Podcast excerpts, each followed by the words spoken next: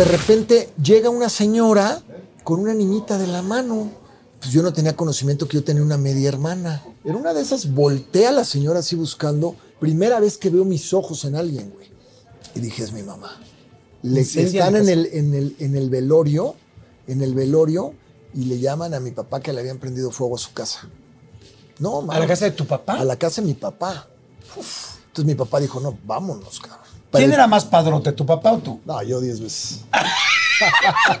Pero ¿qué tal la respuesta? Y dices, no, güey, yo diez veces. Yo diez veces, por supuesto. Cuando me levanté ese día en la mañana, haz de cuenta que me habían dado algo, güey. Y dije, yo nunca le vuelvo a pedir nada a este cabrón. Nunca le vuelvo a pedir nada. ¿Me entiendes? Y a chingarle a trabajar, ¿o Y qué? a chingarle, cabrón. Ahí yo ya traía problemas adictivos.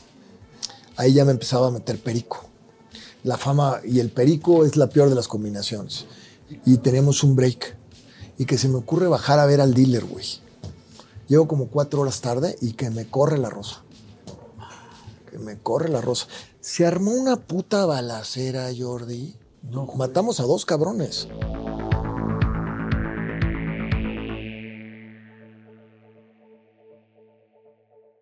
Hola, ¿cómo están? Oigan, pues muchas gracias por acompañarnos también esta semana. Eh, gracias por todos los comentarios, gracias por todos los views. Qué impactante. Oigan, ya los millones de views con cada, o sea, millón de views con cada entrevista. Gracias, gracias, gracias.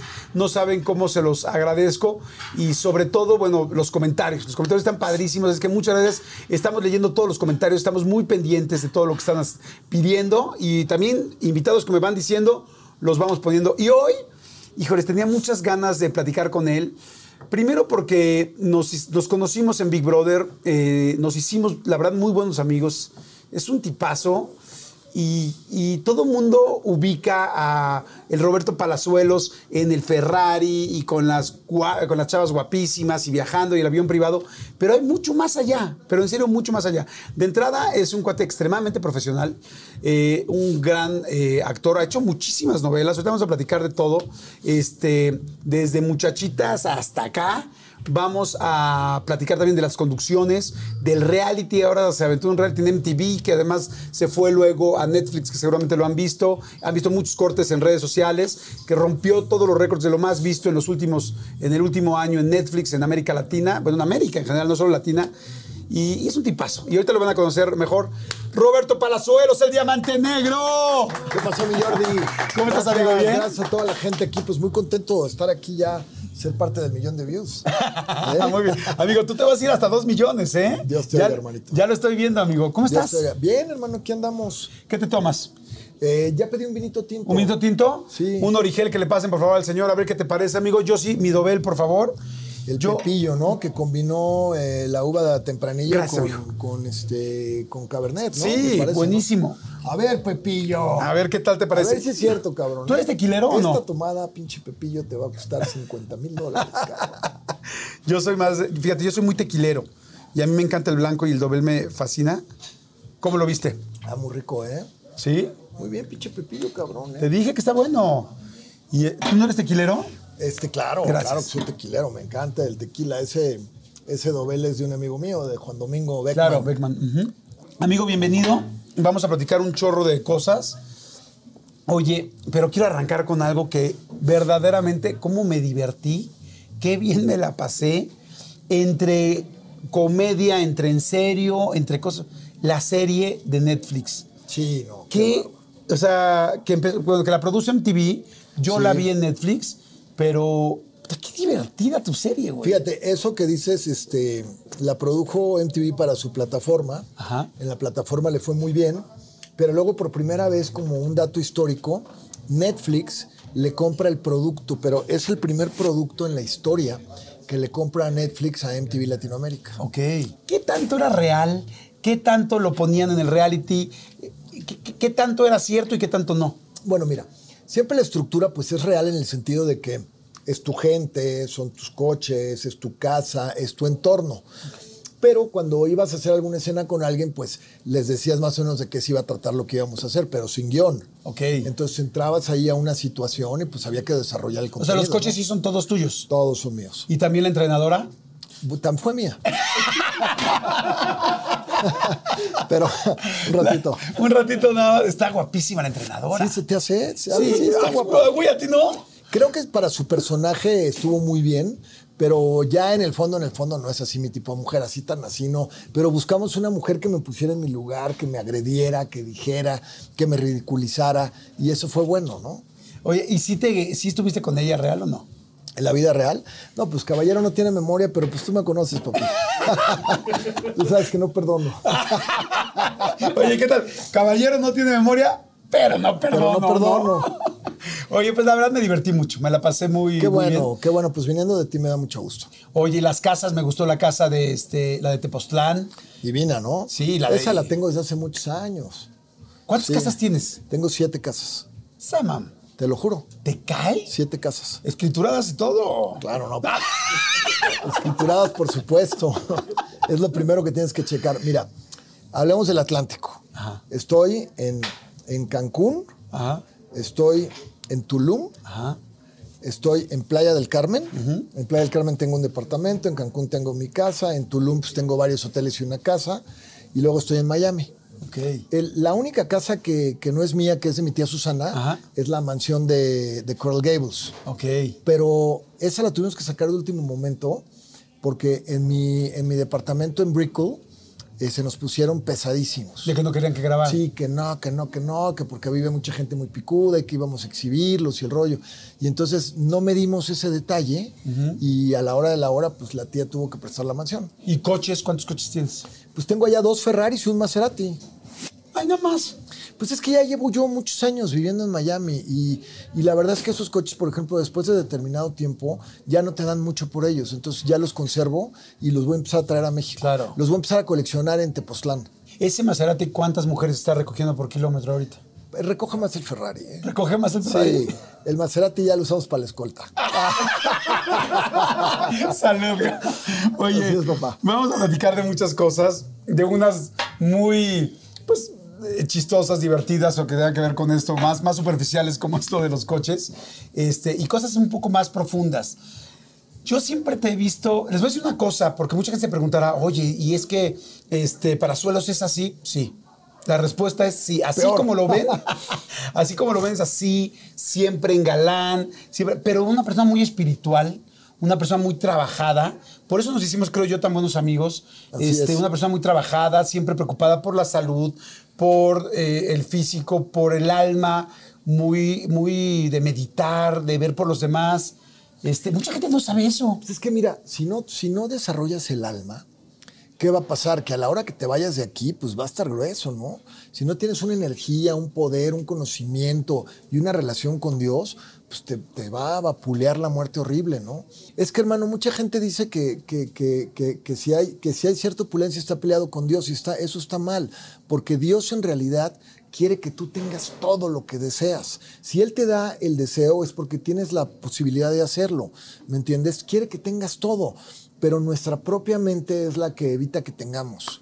Si la gente no tuviese dudas o, o- o- o- o- o tuviera dudas de que, en el sentido de que, ay, pero no, a lo mejor no me lo merezco. Claro que te mereces eso, te mereces eso y más. Todo lo que tú desees te lo mereces. Mucha gente dice, no, bueno, es que yo no acabé la escuela y no sé si lo logre.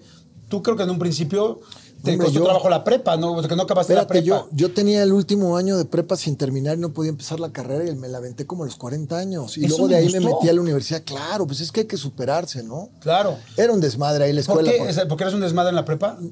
No, porque yo lo que pasa es que era muy rebelde, brother. Yo era muy, muy rebelde y no me gustaba estudiar y el rollo. Pero luego con el tiempo me, le empecé a agarrar amor al estudio y al conocimiento. El conocimiento es saber y, y el, el- el no tener conocimiento es temor. Porque cuando tú eres ignorante temes a muchas cosas por tu ignorancia. Pero cuando tú conoces, pues olvídate. Yo me puse a estudiar derecho por mi problema que tuve, aquel que me querían expropiar un hotel, un presidente de la República. Calderón, ¿no? Sí, Calderón, el licenciado Calderón. Pero bueno, ya nada personal ya con el licenciado, porque ya mundo me dice, ya no le tires al licenciado Calderón. En realidad ni le tiro. No, salud. Siempre le Salud, expresidente. No, no le digas salud, porque ahorita, ahorita bien dice, No, de hecho, por eso se chupa la de salud. Nobel y se chupa la de, la de Origel, ¿eh? No es cierto, licenciado. No. Pero mira, yo, todo bien, todo bien. yo al, al licenciado Calderón le debo mi carrera. Porque, porque si, si no fuera por todo lo que me hicieron, no me hubiera puesto a estudiar derecho por el temor que tenía y, y la inseguridad y el temor que me daba mi ignorancia. Y de ahí empecé a estudiar. Oye, a ver, vamos a arrancar desde el principio. Este, tu papá, Roberto Palazuelos, Sí, tu mamá francesa, modelo, francesa americana. francesa americana, modelo. Se conocen. Sí, Todo bien en un principio y después, por lo que tengo entendido, a los tres años, cuando tienes tres años, tu mami te agarra y dice, este niño es mío y te lleva a Nueva York, pero sin avisarle a tu papá. ¿Así estuvo más o menos? Sí. A ver, cuéntanos. Pues mi mamá, mi mamá llega a hacer unas fotos a, a Acapulco, al hotel este famosísimo, el Villavera. Llega a hacer unas fotos para la revista Vogue. Entonces ahí conoce a, a mi papá, que era el pinche junior del pueblo, ¿no? Mi papá traía su MG, cuatro tiras, su, su papá... ¿Quién era más padrote, tu papá o tú? No, yo diez veces. Pero ¿qué tal la respuesta? Y dices, no, güey, yo diez veces. Yo diez veces, por supuesto. Pero te voy a decir una cosa. No, mi abuelo siempre decía, le decía a mi mamá, yo a ti te quiero mucho porque me superaste la raza en mi familia. Ok. ¿Me entiendes? Entonces sí, mi mamá era muy guapa y por, por ende, pues... ¿Los ojos son de ella? Sí, de ella completamente, pero mi papá tiene ojos azules también. Ok. Los dos tienen ojos azules. Entonces un día me, me sustrae y primero me vuela a la Ciudad de México y de la Ciudad de México me lleva a Nueva York con, con un documento que me tenían yo de American Citizen también, porque pues soy, era hijo de Claro. americana. Tú estabas muy chiquito, no te, no te acuerdas de ese momento. No, no me acuerdo. Me lo cuenta mi papá. Y entonces me lleva y me lleva a Nueva York. Y pues en Nueva York, este, cuando, cuando su papá, mi abuelo Gerald Badó, la ve llegar, le dice, oye, no, hombre, estás casada con las leyes mexicanas, el niño es mexicano. O sea, lo que hiciste es, es sustracción de menor. ¿Por qué te llevó? ¿Ya traía broncas con tu papá? Ya traía broncas con mi papá y mi abuelo ya se había dado cuenta. Y un día mi abuelo la manda a llamar y, y le dice, mi abuelo era de los que hace cuenta, vivía en una casa así enorme, enorme de 20 mil metros, con sus caballos, con sus vacas, le gustaba la leche hacia el momento. Y hacía fiestas y mandaba a matar un cochino y el rollo, pero era muy PR. Y, y a través de sus relaciones públicas tenía mucho poder. Entonces, haz de cuenta que hacía fiestas para 300 gentes y de un lado tenía a los activistas, a los líderes de los taxistas, a magistrados, a jueces, a diputados, tenía todo mundo, ¿no? Y él tenía un despacho cerca de la alberca y, y lo ibas a ver como ir a ver a Don Corleone. Sí, ese es del padrino Sí, de... sí, pásele a verte. Entonces, ya que te, ¿Qué manda, quieres? que te mandara a llamar el tigre, porque así le decían, que te mandara a llamar el tigre, por algún día la mandó a llamar. Y ella me lo contó. Y me dice, mira, yo siempre te voy a vivir agradecida porque me superaste la raza. ¿Me entiendes? Pero quiero que entiendas una cosa. Tu hijo, en particular, de todos mis nietos, es sumamente importante para mí, porque es mi línea directa, es Roberto. O sea, mi abuelo es Roberto Palazuelos 2, mi papá 3, yo 4 y mi hijo 5. Todos han sido primogénitos en la familia y todos somos sangre B positivo, a pesar de la sangre de la madre diferente. Ok. Sí, entonces es algo ahí pesado, ¿no? Sobre todo para él, ¿no? Igual para mí sería mi hijo o mi nieto, ¿no? Entonces le dijo, mira, yo veo que no te llevas bien con mi hijo, yo veo que pues tú eres una muchachita, mi mamá tenía 20 años, güey. Tú eres una muchachita con mucho éxito en Nueva York, en Tokio y el rollo, te la pasas viajando y estás desesperada con esta vida en un país tercermundista, eh, con una familia muy, muy... Tradicional. Muy tradicional y el rollo. Yo veo que no la vas a armar. Me dice, pero si algún día decides divorciarte, yo te doy lo que quieras. Lo que quieras, nada más si te pido un favor. Nunca se te vaya a ocurrir llevarte a Roberto. Porque Roberto, él, en el que él entonces decía que yo iba a ser gobernador de Guerrero. Roberto tiene un destino y va a gobernar este estado. ¿no? Eso él decía él, ¿no? Entonces, este, pues al poco tiempo mi mamá me sustrajo. Y entonces, pues sí, sí, sí se, se, le armó. armaron. Porque se lo dijo mi abuelo. Le dijo, yo te puedo dar todo. Pero si tú te avientas un tiro de esos, tú vas a saber quién soy yo. Wow. ¿no? Ahora, por otro lado, el cuñado de él era el subsecretario de Relaciones Exteriores. Exteriores América del Norte. No, bueno. Tú sabes que la- eh, cuando hay una sustracción, el procedimiento no es un procedimiento civil, es un procedimiento que llevas ante la Secretaría de Relaciones Exteriores. Pero mi abuelo se brincó las trancas, ni siquiera quiso aventárselo. Mi abuelo puso a gente de confianza de él a investigar dónde andaba yo. Entonces, como ni el mismo Gerald sabía dónde se había ido María, porque María se fue de Nueva York a esconder a otra parte. Y entonces los Badó llegaron de, de Francia a Nueva Orleans. Ahí hay muchos Badó. Entonces se fue para allá donde había unas relaciones y el rollo. Como no tenía dinero, consiguió un trabajo de mesera. y me dejaba con una chavita de 15 años ahí en, en el departamento y se salía 8 o 9 horas a trabajar y regresaba, ¿no? Entonces, este, le mandó una carta a, a Gerald contándole. Y pues el tigre con un colmillo que arrastraba tenía interceptado el buzón. Ok. Tenía interceptado el buzón. Y agarraban todo, todo, todo, lo checaban hasta que aquí está. O sea, ella le mandó la carta a su papá. A su papá. Y tu abuelo intervino ahí el rollo. Él no, su gente, ¿no? Claro. Entonces se dan cuenta, ya, le, ya sabemos dónde está, licenciado. Está en Orleans. Perfecto, pues hacer el trabajo de inteligencia. Entonces ya mandó a su gente de confianza y empezaron a hacer el trabajo de inteligencia en el sentido de que dónde vive el niño, dónde está la, la mamá, qué está haciendo ¿A qué la, hora mamá, sale la mamá? a qué hora sale, a Dejó qué de hora modelar tu entra. mamá. Sí, no modelaba, no podía, pues con el niño y el rollo, pues no podía. O sea, y aparte el modelaje está en Nueva York y ahí pues la tenía muy difícil, ¿no? Entonces finalmente este, ubican y mi papá con una persona va por mí. Y cuando ella sale, luego, luego, a los cinco minutos, órale, por el niño. Entonces llegan y tocan la puerta. Y la chavita esta centroamericana adolescente abre la puerta y le dicen que venían a checar una cosa del gas. La burra abre la puerta para que vean que no hay que abrir la pinche puerta, ¿eh? Que nunca sabes. Y entonces agarra y dice mi papá que cuando yo lo vi, se me iluminaron. Imagínate, yo era un niño que estaba acostumbrado a estar en jardines y el rollo, así de repente en un departamentito así chiquito, todo oscuro, valiendo madre. Mi mamá se iba ocho o nueve horas al Estaba yo desesperado. Dice mi papá que cuando, cuando lo vi me brillaron los ojos. Inmediatamente agarraron a la niña y la amordazaron.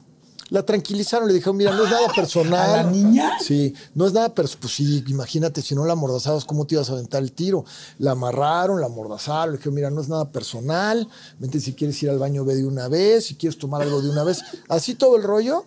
Muy polite el, secuestro. Sí, decentes, ¿no? O sea, como, mira, te vamos a chingar, pero antes ve al baño. Así es. Bueno, Entonces, bueno, para que se tranquilizara que no era nada personal, ¿no? Pero pues bueno, soy el papá, vengo por mi hijo y el rollo. Entonces, pues había muchas horas para hacer todo.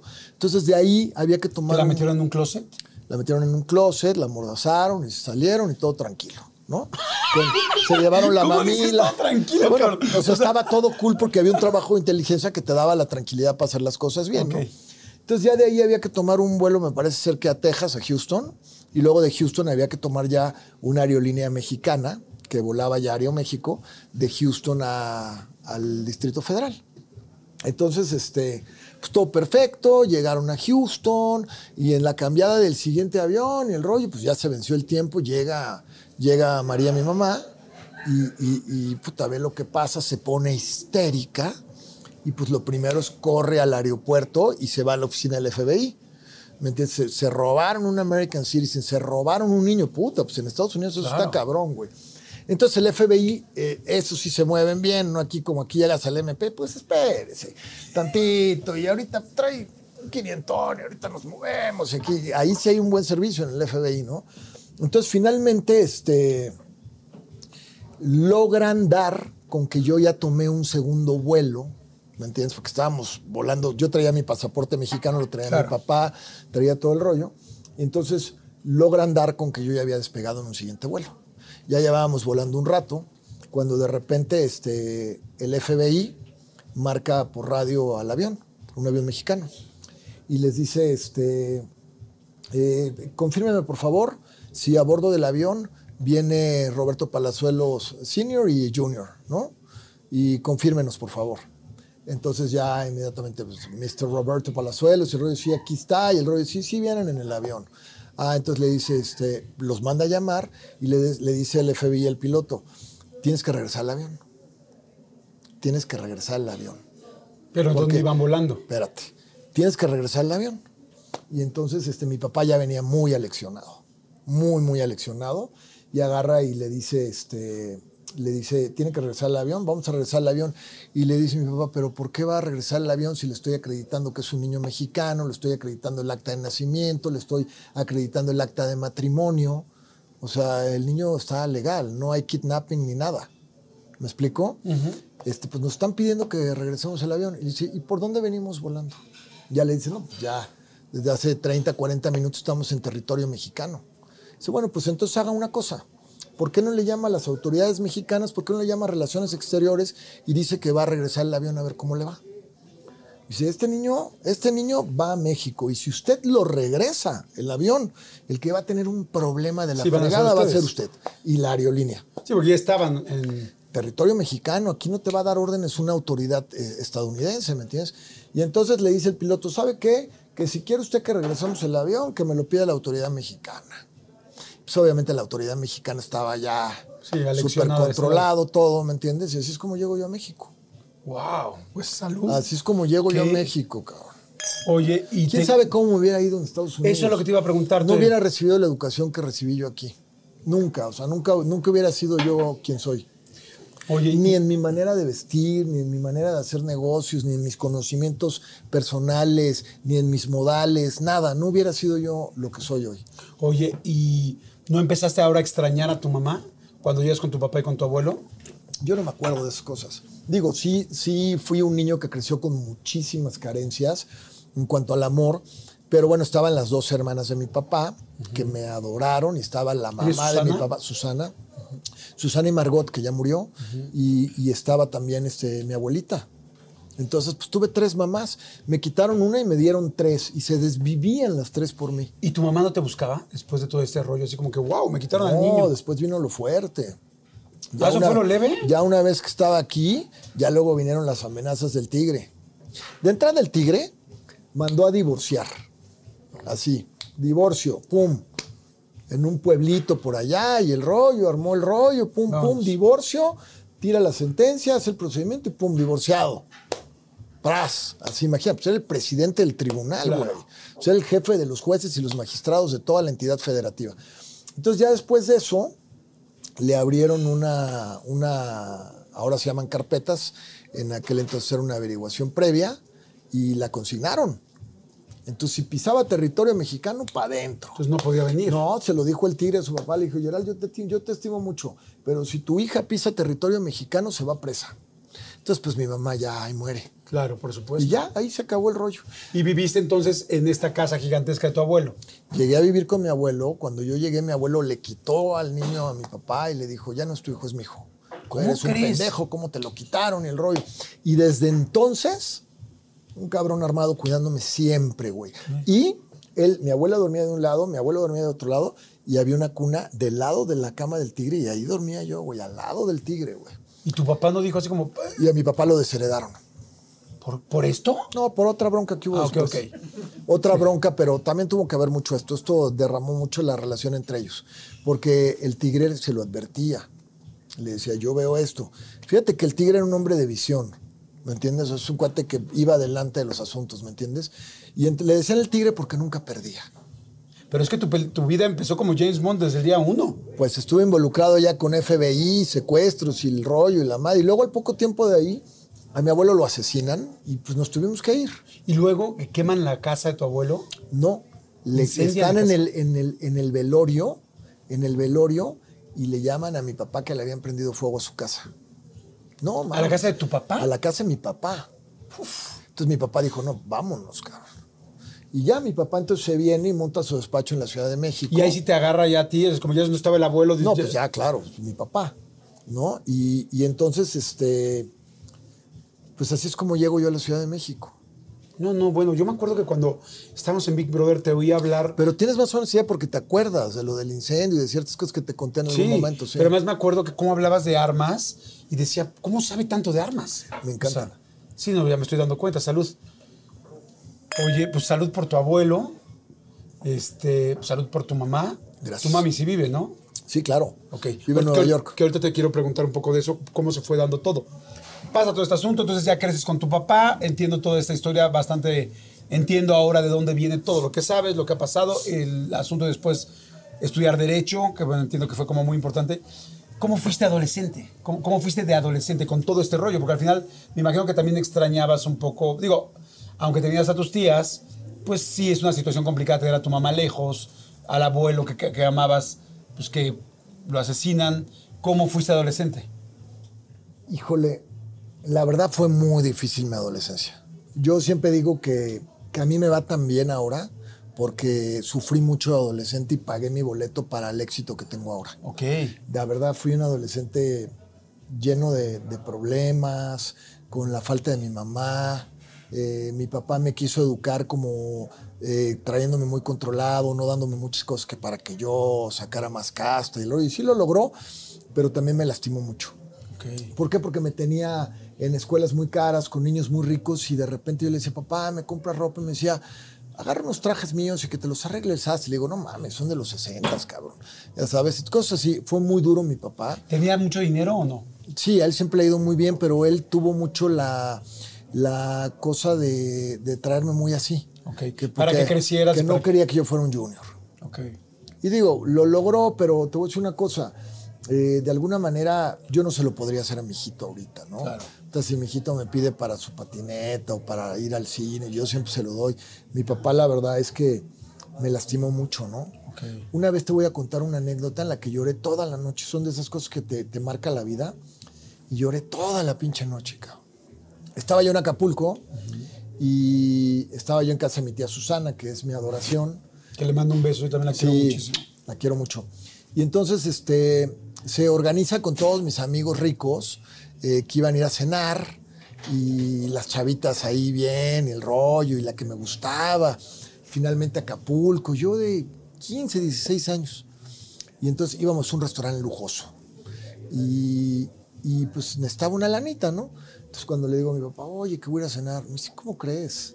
Tú no estás en edad para ir a esos restaurantes y esas cosas. Le digo, papá, por favor, la niña que me gusta, mis amigos y el rollo. Pues no me quiso dar, cabrón.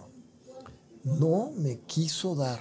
Entonces ya me encerré en mi cuarto y a mis amigos les llamé y les dije, puta, no sabes lo enfermo que estoy, me intoxiqué y la madre. y, Por la pena de no decirle, mis por papás la no pena me de decirle dar. que no me quisieron dar, que me dolía, es una pena horrible. Y entonces lloré toda la pinche noche, cabrón. Cuando me levanté ese día en la mañana, hace cuenta que me habían dado algo, güey. Y dije, yo nunca le vuelvo a pedir nada a este cabrón. Nunca le vuelvo a pedir nada. ¿Me entiendes? Y a chingarle, a trabajar, ¿o Y qué? a chingarle, cabrón. A chingarle y a hacer mis cosas y la madre. Y yo era de los que hasta llevaba dulces a la escuela y los revendía. Y, y mira, hasta cierto punto creo que la manera en la que mi padre fue conmigo me sirvió, pero también me lastimó profundamente. Me dejó marcado de por vida. ¿Te hacía falta tu mamá en ese momento? Pues imagínate, siempre cuando un papá se pone de cabrón que nota esto, la mamá es la que intercede por ti, el rollo. Y... No, no, no. Y, y mi tía siempre salía al quite, pero esa noche ni siquiera le dije a ella, ya me daba pena, ¿no? Pero ella siempre salía al quite. Claro. Oye, ¿le hablaste en algún momento a tu mamá? Porque tengo entendido que en algún momento marcaste para buscarla. La manera No- en que la encuentro es otra de película. Cuando yo cumplo 18 años, pues yo quería localizar a mi mamá, pero pues nadie sabía dónde estaba. Había muerto Gerald, este, todo, todo o sea, el había... abuelo había muerto. Había muerto el abuelo, se había perdido los había contactos, mi abuelo también, se había perdido todo. Ya no había, no había rastro. Y entonces fíjate lo que hago, güey. Le marco, ¿ves que te acuerdas que antes marcaba cero y te contestaba la operadora de Estados Unidos? Ajá. Bueno, le marco, a la- le digo a la operadora de México que me comunique con la operadora de Estados Unidos por una llamada collect. Y me contesta la de Manhattan, güey. Y entonces le empiezo a tirar un chorizo, güey. Empiezo a decir, ah, this is Robert, que I lost my mother, they took my mother. Y empiezo a ser la víctima y el rollo. Y la conmuevo. era real. La conmuevo. Y agarre y me dice, oh, it's a beautiful story, Robert, pero there is a little problem. I cannot give you the phone because it's a private phone and it's against the law. Puta, yo dije, puta. madre. ¿Y qué significaba eso? Ay, sí, no. Y entonces, ¡Salud! No, no, que no le podía dar, que es una Pinche historia Jordi, ¿no has preciosa. aprendido inglés, que es cabrón? una historia preciosa, pero que no le podía dar el teléfono privado porque es en contra de la ley. Entonces le digo, puta, please. Habla al revés, ¿no? please, por favor. Please, y la please, por madre. favor, por favor. Y entonces, este. The mother, the me mother, dice, la bueno, madre, mira, la madre. lo que puedo hacer por ti es que la puedo llamar a ella yo. Y le puedo dar tu número y le puedo decir que su hijo la está buscando. No es cierto. Sí, güey. No, le echaste también, le, tocaste el corazón a la operadora. Le llamé en, en la casa del tigre, en Acapulco, de ahí hice la llamada. De ahí hice la llamada. Y entonces cuelgo y el rollo y me marca. ¿Tu mamá? Y cuando. Espérame, espérame, ¿tu sí, mamá te marca? Claro, güey, claro, me ¿En marca. cuánto, cuánto tiempo pasó de 20 que minutos. Te cae? Y me marca, güey. No. Puta, el pinche teléfono sonando y yo sudando frío. Y que contesto, Robert, Betito, o sea, entre inglés y español, ¿me entiendes? Y, y yo, fíjate esto, ¿eh? No le podía contestar, ¿sabes por qué? Porque no le podía decir mamá. No le podía decir mamá y tampoco me atrevía a decirle señora, ni tampoco me atrevía a llamarla por su nombre. Entonces, ah, ah, ¿Are you there? Sí, sí, sí, soy yo, aquí estoy. Y ahí empieza la conversación, güey. ¿Y qué te dice? ¿Qué le dice? No, pues le digo yo, pues la, la, razón por la que te estoy buscando ahora es porque ya tengo pasaporte, ya puedo salir, ya soy mayor de edad y puedo salir y, y, y tengo una gran necesidad de conocerte. No, no, sé quién eres, necesito conocerte. ¿Dijiste te extraño o no, no llegaron no, a ese necesito nivel? saber quién eres, necesito saber que me cuentes la historia, necesito que me expliques por qué te fuiste. Eso. Y el Roy me dice, vamos a vernos, vamos a vernos. Entonces mi, mi, mi papá, mi papá, no me déjame darte un pequeño dato, se ha casado con tres neoyorquinas el cabrón. O sea, le gusta Manhattan. Con tres neoyorquinas. Va sobre la misma manzana. Le gusta Manhattan al cabrón. Y entonces ya traía una novia ¿Está casado ahorita? que estaba estudiando en Columbus University, periodista, sí, con ella sigue, con Adriana Bart, una mujer muy, muy inteligente, muy intelectual, con maestría. Ella fue la primera en llegar al comandante Marcos. Ok. La primera en entrevistarlo y, y trabajó para Business Wow. Week mucho tiempo. No una periodista de primerísimo nivel, con maestría en, en periodismo internacional y el rollo. ¿no? Entonces ella estaba haciendo su maestría y era su novia. Y entonces mi papá habla con la novia y le dice, oye, ¿se puede quedar mi hijo contigo? Y para que vaya a conocer a la mamá y el rollo. Entonces llego al departamento de Adriana, que estaba muy cerca de Columbus y el rollo, y de ahí ya este, le llamo y le digo, ya estoy aquí A tu mamá. a mi mamá le llamo, le digo, ya estoy aquí. Me dice, ¿dónde estás? Le digo, estoy en tal lugar. Y me dice, ah, perfecto, yo estoy muy cerca, el destino, ¿no? Me dice, mira, si tú caminas por la calle donde estás hacia abajo, vas a encontrar un parque. En ese parque vas a encontrar un área donde hay unos teléfonos. Nos vemos ahí. No hay pierde. Tu calle va a desembocar ahí, ahí donde están los teléfonos, ahí te veo. Dime, por favor, que sí llegó. Claro que llegó. Ah. Entonces yo llego y llego antes. Y, y puta, yo dije, no, yo no me voy a parar en el pinche teléfono, yo la tengo que ver llegar. Entonces me fui a un punto estratégico para verla llegar. De repente llega una señora con una niñita de la mano. Pues yo no tenía conocimiento que yo tenía una media hermana, Sabrina. Entonces eso a mí me confundió. Dije, no, no es. No es, no es. Entonces yo sigo esperando y digo, puta, ya se tardó y la chingada. Y veía a la señora medio desesperada. En una de esas voltea a la señora así buscando y le veo los pinches ojos y digo, ay, en la madre. No mames. Mis ojos.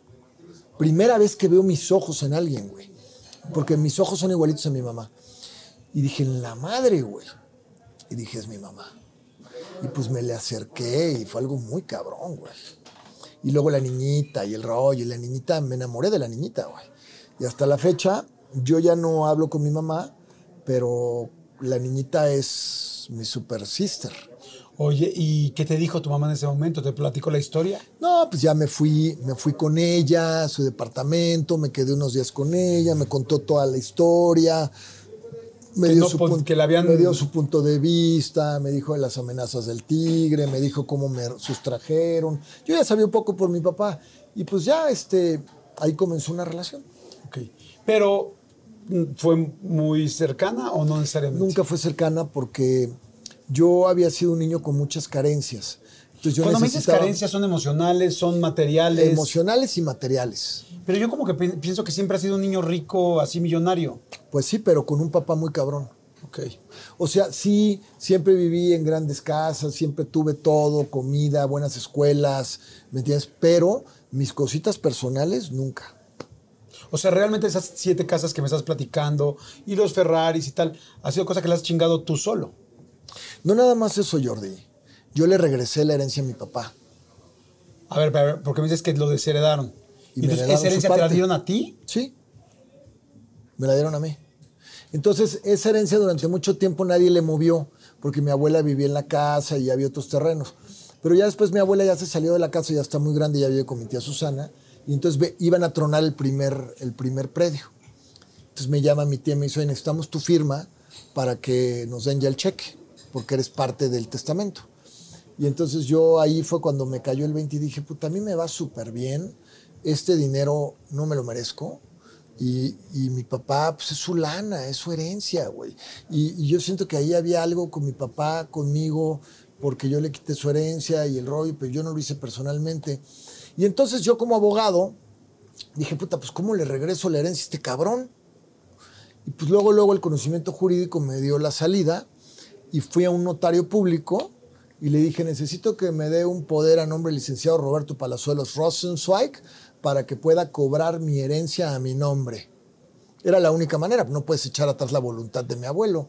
Y entonces le, llego a ver a mi papá a su despacho, que es, me ha llevado varios asuntos. Es un magnífico abogado, el hijo de su madre. ¿eh? Heredó todo el conocimiento de mi abuelo, que fue un abogado de los grandes. ¿eh? Y entonces, este, ¿qué pasó, papá? Y me dice, ¿por qué no sacaste cita? Le dije, no, perdón, te vine a traer algo aquí. Le pongo así el des. Me dice, ¿qué? ¿Otro problemita? Y le digo, no, no es ningún problemita, léelo.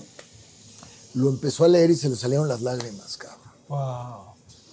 Y ahora mi familia con ese acto me tiene un pinche respeto, cabrón. Claro.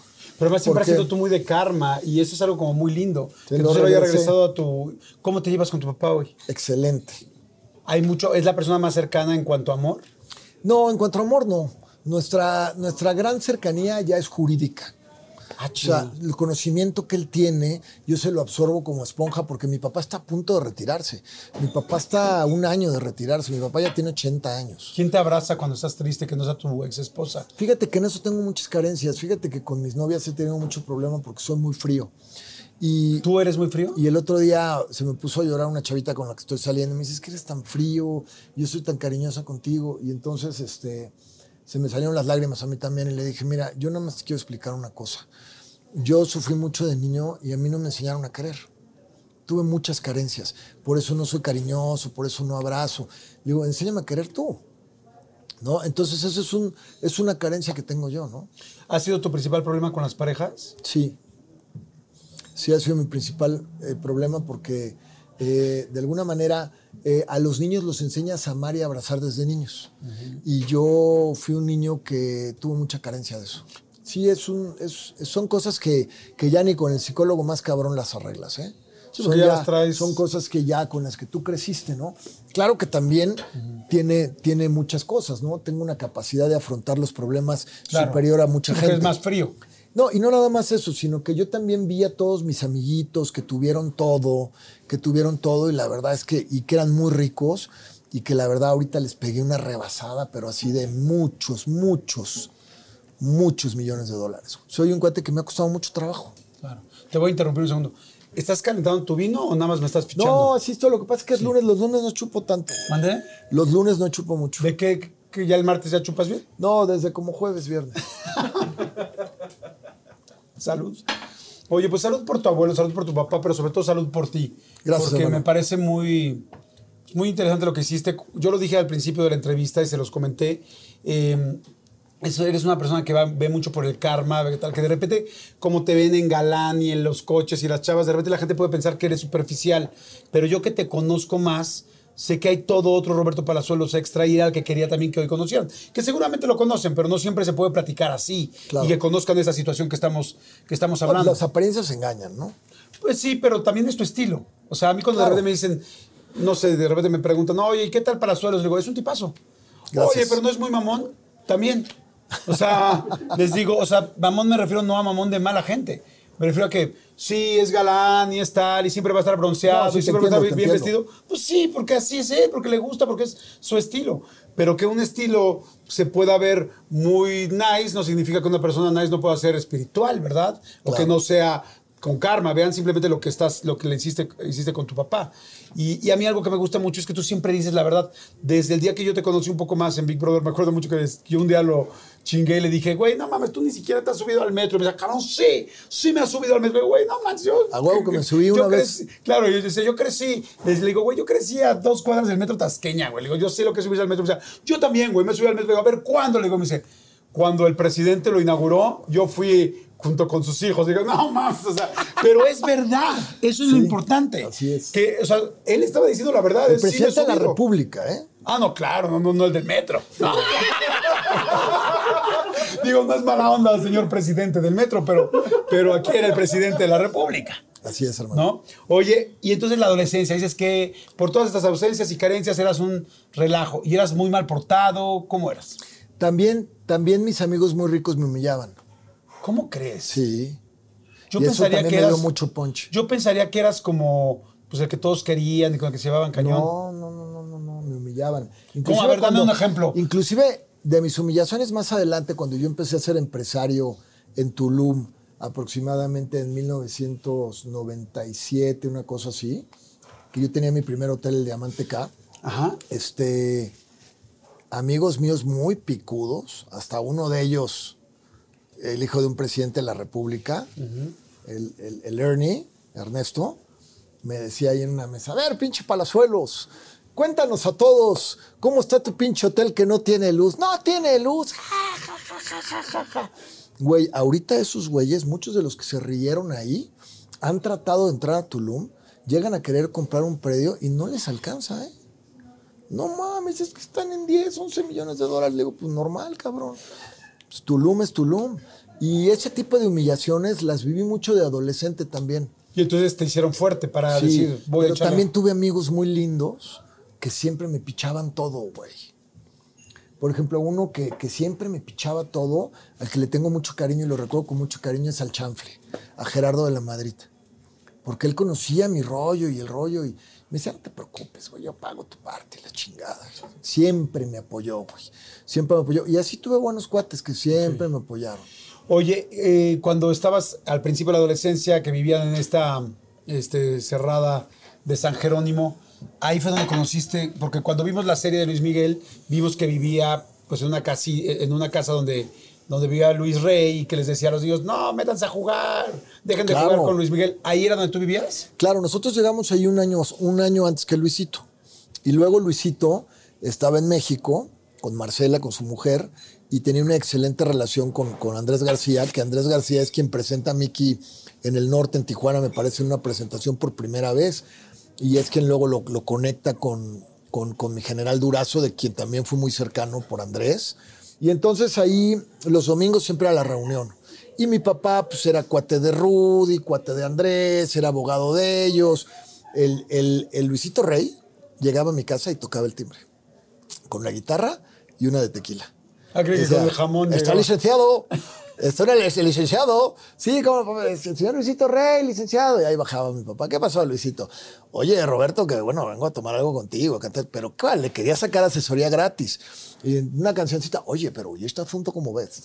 Y mi jefe le decía, no, pues así, así, así, güey. Y la madre le chinga. Me dice que, que en, algún momento le, le pidió que fuera mi papá el abogado de, de Mickey. Mi papá dijo, no, yo, yo, yo ando en otros asuntos, no represento artistas ni nada de eso, ¿no? Pero entonces este, me tocó vivir de cerca a todos esos personajes. Tuve a Luisito Rey cantándole a mi papá muchas veces y en el rancho de, de Rudy de Anda y el, el negro Durazo con su... Muy chistoso porque usaba de esas borregueras que le llegaba... Se veía chistosísimo porque le llegaba abajo de la rodilla la pinche borreguera, güey. Parecía Minion, Y ¿no? algo que me acuerdo mucho de él es que nos regalaba dinero siempre. Sacábamos fajos de todos los niños, pum, pum, pum, pum, nos daba lana y la chingada. Y, y la primera vez que agarré yo una ametralladora en mi vida, la agarré de una escolta de ese cabrón. ¿Cómo crees? Sí. ¿Y fue la primera arma que, toma, que te tocaste? No, ya había agarrado muchas. Me decían el gángster. De chiquito fue mi apodo que. Porque una vez estaba en el rancho de Rudy y me subía a la cosa de. donde guardan la, la cosa de los caballos, la comida, y me aposté ahí con un 22 y. y ¡pum! ¡Paz! Un borrego. Y ¿qué pedo? ¿Quién está matando los borregos? Y entonces, no mames, es, es Betito, pinche gángster. Bajen ese gángster que le chingué. Y yo, puta madre, pues son para comer y la chingada, ¿no? Pero sí estaba cabrón, güey. Entonces, mi primer apodo, mi primer apodo. Fue el gángster. Fue el gángster. Mi primer apodo en mi vida, el gángster. Hasta la fecha Y me lo, puso, me lo puso Andrés, Rudy y Durazo, el gángster. ¿Y si se chingaron el borrego o no? Pues yo creo que sí, ¿no? Yo no sé, yo espero que sí. Yo creo que sí. Y luego una vez también yo en la escuela Green Hills había unos chavos de, de más grandes que llegaban a molestarme a la salida, ¿no? Y traían una navajita un día. Y un día me agarran así como que me ponen la navaja y me empuja uno y me la clava tantito en la espalda y me sangra. Y puta que me voy llorando en la madre que voy a ver a Andrés, cabrón. No mames, ¿qué te pasó? ¿Qué te pasó? No mames, mira mi espalda. No, te clavaron un cuchillo. No, ¿Quiénes mames. son estos hijos de su puta madre? Puta, al día siguiente, mañana a la salida vas a ver, cabrón. que le marca durazo, cabrón. No mames. Espérate. Para los niños del gringo. Que le marca durazo y le dice, mándame tres patrullas. Que hay unos cabrones ahí, unos pinches delincuentes que están molestándonos en las. Mándame tres patrullas. Y entonces yo estoy en la salida, de repente empiezo a ir un pinche gritade, porque Andrés García era el sex symbol de ese momento, güey. O sea, ese güey, el más padrote de, de- de su momento. De repente llega el pinche Andrés en su pick-up, con sus pants y su camisetita así todo mamadísimo, y se baja con un pinche bat y un guante. No mames. Guante. Sí, ¿A madrear a los güey. Que te lo platica el güey. Pero no eran niños, estos eran más grandes que llegaban a molestar a los de secundaria, que habían salido de antes, eran ya como de 19, 20 años. Y, en- y con tres patrullas atrás, güey. Y todas las viejas, ¡ah! Y pues de repente este, salgo, salgo y me dice, ¿quiénes son? Puta, Esos, uh, te hubieras visto, güey. Los agarró a putazos, güey, con el bat. A putazos con el bat. No manches. A putazos con el bat. Así, pa, pa, pa. En el cuerpo, no, no les pegaba en la cara, pero ¡pum! A ver, cabrón. Qué respetuoso. ¿no? Ah, Se me no. hace muy respetuoso. Y además con el fierro aquí, güey. No, ese güey sí era cabrón. O sea, hasta la fecha.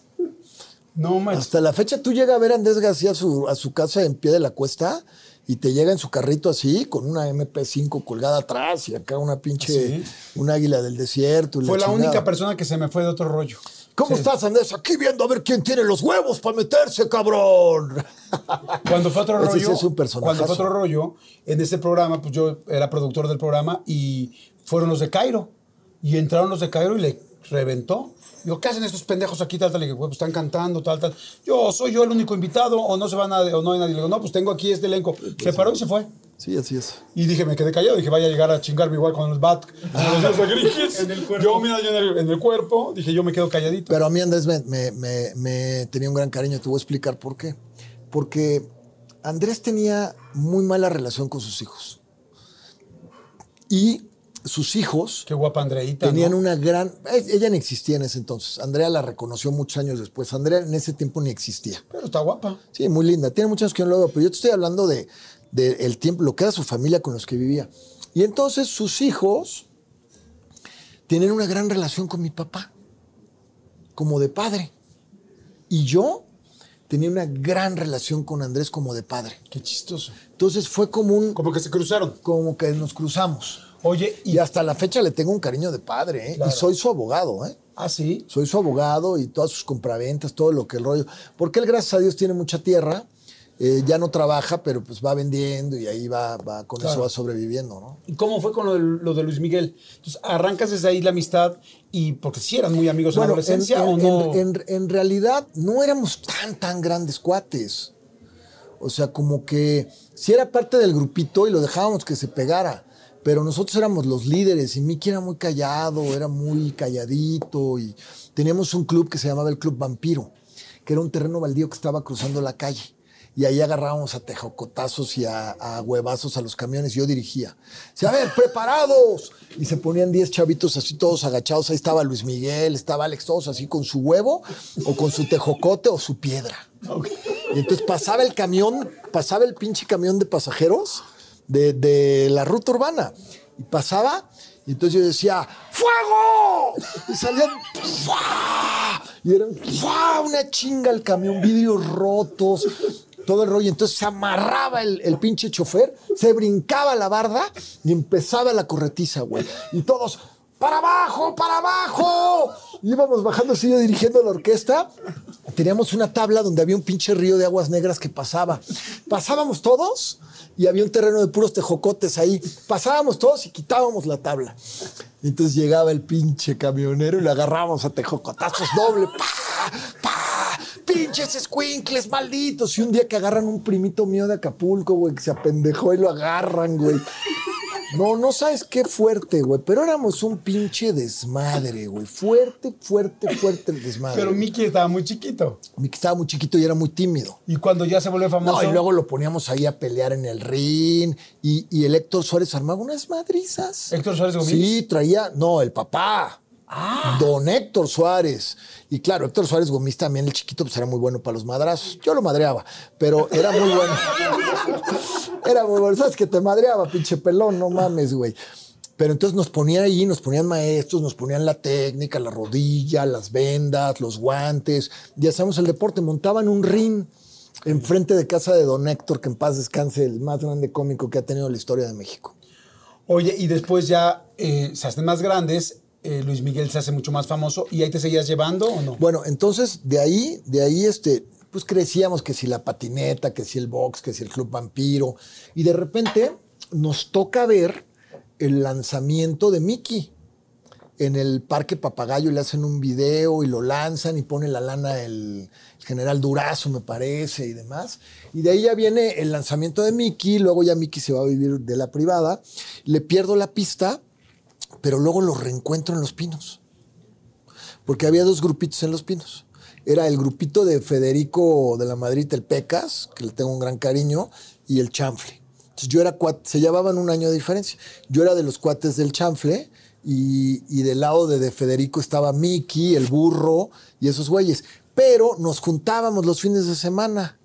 Y entonces se juntaban los grupos y puta, fue un rollo así muy cañón. Entonces ahí lo, lo retomo, lo reencuentro y el rollo.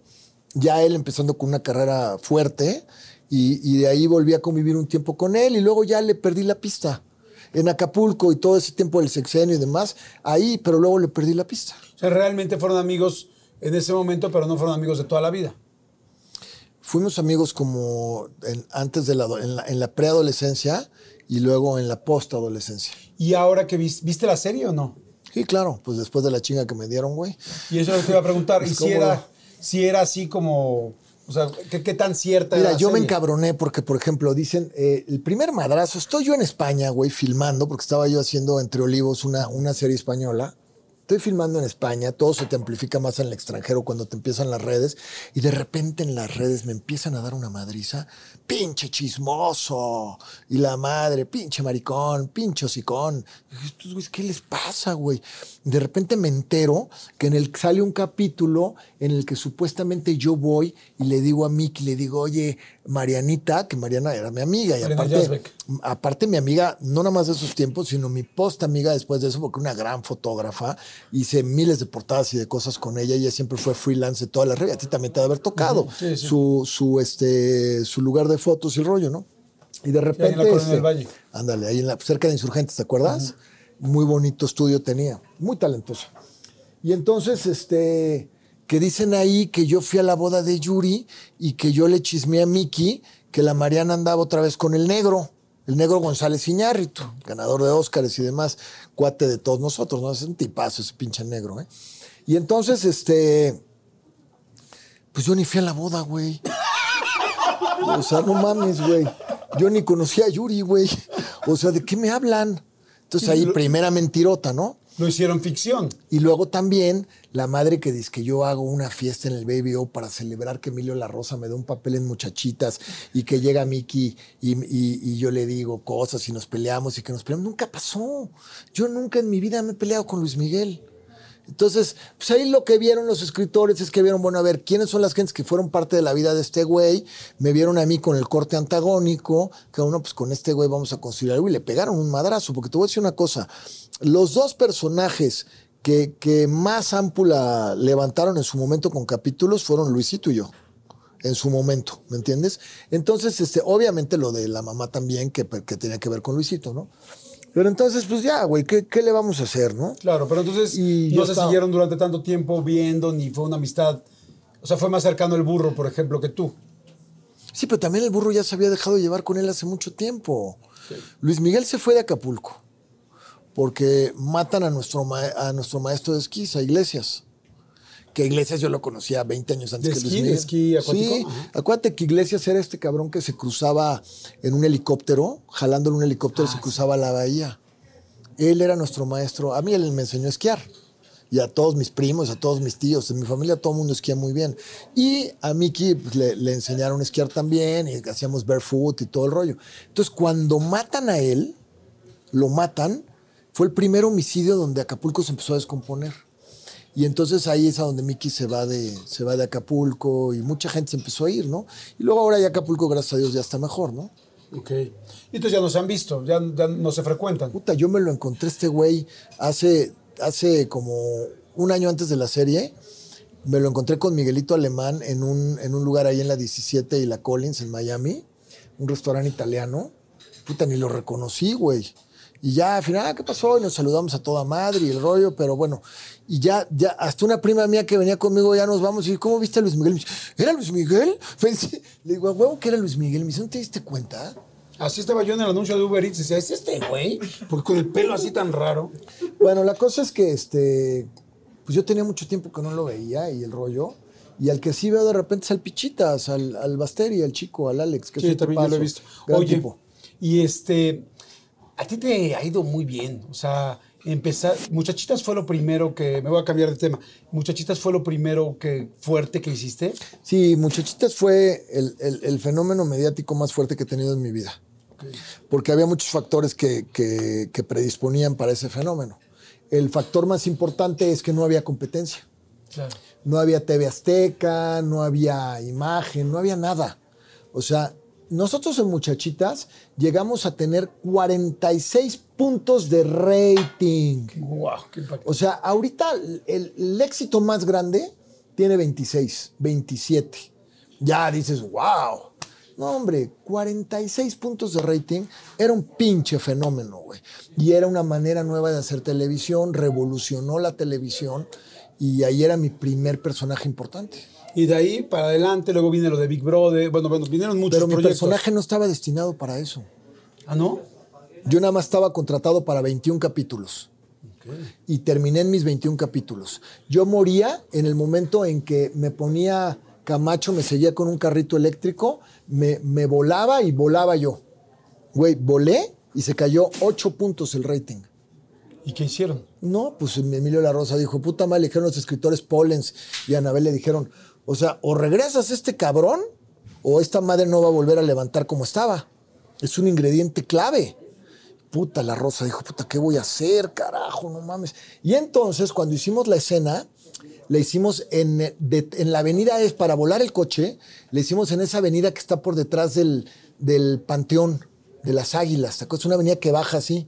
O sea, ahí volaba el coche. Alta tensión. Entonces, por ahí, por ahí estábamos. Y entonces, este, debido a que estaba el panteón ahí, el pinche Pollens, que es un genio, dice, ya, ya tengo la idea, señor La Rosa, ya sé cómo. Salió volando en la explosión por el quemacocos y cae en el panteón y lo recoge Lázaro y lo cuida y lo cuida en el panteón y le cuida sus heridas y reaparece el muerto viviente.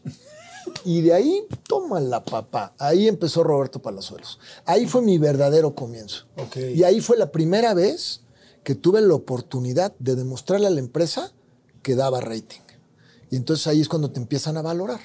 ¿Me entiendes? Porque pensaron, "No, este güey ya se muere a la chingada, se muere, se les murió su producto también. Y ahí fue donde, pum. Y también ahí empezó a treparse el pinche ego, mi Jordi. ¿Eh? Y en algún momento, en algún momento dijiste en la torre, o sea, ya se me subió muy cabrón. Ah, sí, se me subió muy feo. ¿Sí? Sí, sobre todo con eso. Con enterarme de que me había ido y se había caído el rating y rollo, ya me empecé a sentir indispensable. Y con el tiempo, pues la vida me demostró que en una producción, lo único indispensable, señores, es el vestuario. Claro, eso es a huevo, ¿eh? Y al que se le sube, caes, ¿no? Pero bueno, gracias a Dios se me subió y me caí muy feo. ¿Cuándo te caíste? Porque después de eso, terminamos con un gran éxito y viene mi segundo proyecto importantísimo de súper protagonista, de, de novio de Vivi Gaitán, en, en Dos Mujeres, Un Camino con Eric Estrada. Esas que se trajeron al Poncharelo. Ah, claro. Y ahí, de repente, ahí yo ya traía problemas adictivos. Ahí ya me empezaba a meter perico. La fama y el perico es la peor de las combinaciones. Y entonces me acuerdo perfecto que en una filmación que estábamos filmando en el Ajusco, Dos Mujeres, un Camino que ya estaba al aire, que era un madrazo también de cuarenta y tantos puntos de rating, un fenómeno. Empezamos filmando en Tijuana y luego ya estábamos ahí en, la Ciudad de México. Y era la primera vez que llegaba Michael Jackson a México. Entonces iba a ser el concierto en el Azteca. Y a mí se me había acabado la droga, güey. Y teníamos un break. Y que se me ocurre bajar a ver al dealer, güey. Me bajo del Ajusco a ver al dealer en la avenida Toluca y que me agarra el puto tráfico, güey. Por lo Y del no- concierto. Y no llegué, cabrón. Llego como cuatro horas tarde y que me corre la rosa. Que me corre la rosa. Y es cuando comienza la carrera de Sergio Sendel. cuando le dan la oportunidad a Sendel que no había tenido un papel relevante. Que cubriera y ahí es a donde Sergio lo hizo muy bien. Oye, ¿y este cuánto tiempo estuviste metido en drogas? Como desde, como desde los 20 hasta como los 25. ¿Y en qué momento fue el punto más, más bajo, donde dijiste tengo que parar? ¿Qué pasó? pasó algo muy fuerte. Yo estaba en Acapulco, en una mansión del dueño de Impacto, de la revista Impacto. Curiosamente, la mansión la acabo de comprar. Ah, sí. Me la compré años después, imagínate. Yo siempre le decía a Pepe. ¿Es la que vi en la "Puta, serie? Pepe, qué pinche casota, cabrón, no mames. De verdad que qué bendito eres que tengas esta casa, güey. Y ahora la compré, güey. Es la que vi en la serie, la de, la de Acapulco. Casa la- de la Ensenada, conservo el mismo nombre y todo, Casa de la Ensenada. Estábamos ahí y era un spring break. Y me había ido yo a la Acapulco Plaza y me había levantado como a 18 gringas, güey, de una misma escuela. Y dije, come to the party. Y me las trepé un velero y del velero nos fuimos a parar enfrente de la casa y de ahí nos bajamos a la casa. Entonces traíamos un pinche fiestón en el que había de todo, ¿no? Música, droga, o sea, olvídate, las chavitas preciosas y el rollo. Yo llevaba tres días sin dormir tres días sin dormir y, en sin comer bien. Y en una de esas se me ocurre en la madrugada con el fiestón y el ruido echarme un clavado a la alberca.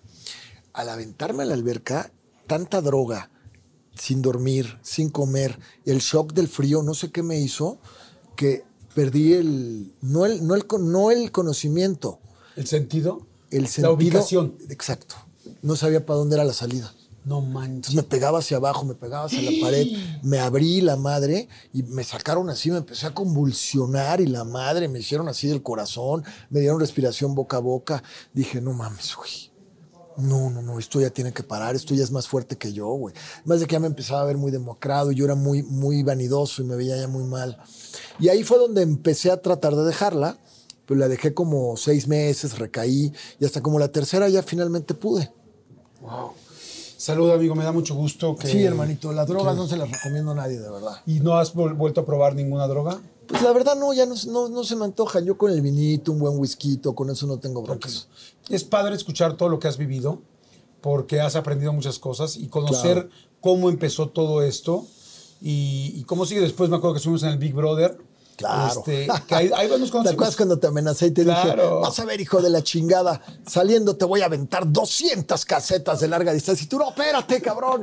Traíamos el pique de que todo el mundo, pues, era quien quería ganar. Claro, ¿no? y todos Pues, queríamos también hacer imagen y estábamos, también estábamos, no quiero decir actuando, estábamos haciendo contenido para la tele. Y nunca nos imaginamos el éxito que estábamos teniendo, güey. Ese fue otro gran momento mediático Sí. de mi vida, que también fue como de 40 puntos de rating, ¿eh? Sí. También fue de 40 Y te puntos. voy a decir lo que pasó, que nunca lo hemos platicado, pero para la gente que quiere saber cuando nos peleamos en Big Brother qué sucedió, empezamos a discutir y entonces eh, Palazuelos empieza con no, porque andaba muy en mamón y, y que los lentes y la chingada y tal. Y de repente agarra y dice, pues es que tú eres un pinche empleado, me dices a mí. Sí, sí, no sí. me acuerdo si el pinche o no, pero me dices, tú eres un empleado. Sí, sí, seguro llevó el pinche. Y entonces agarro y agarro y dije, de aquí me agarro, de, de- de aquí tomo.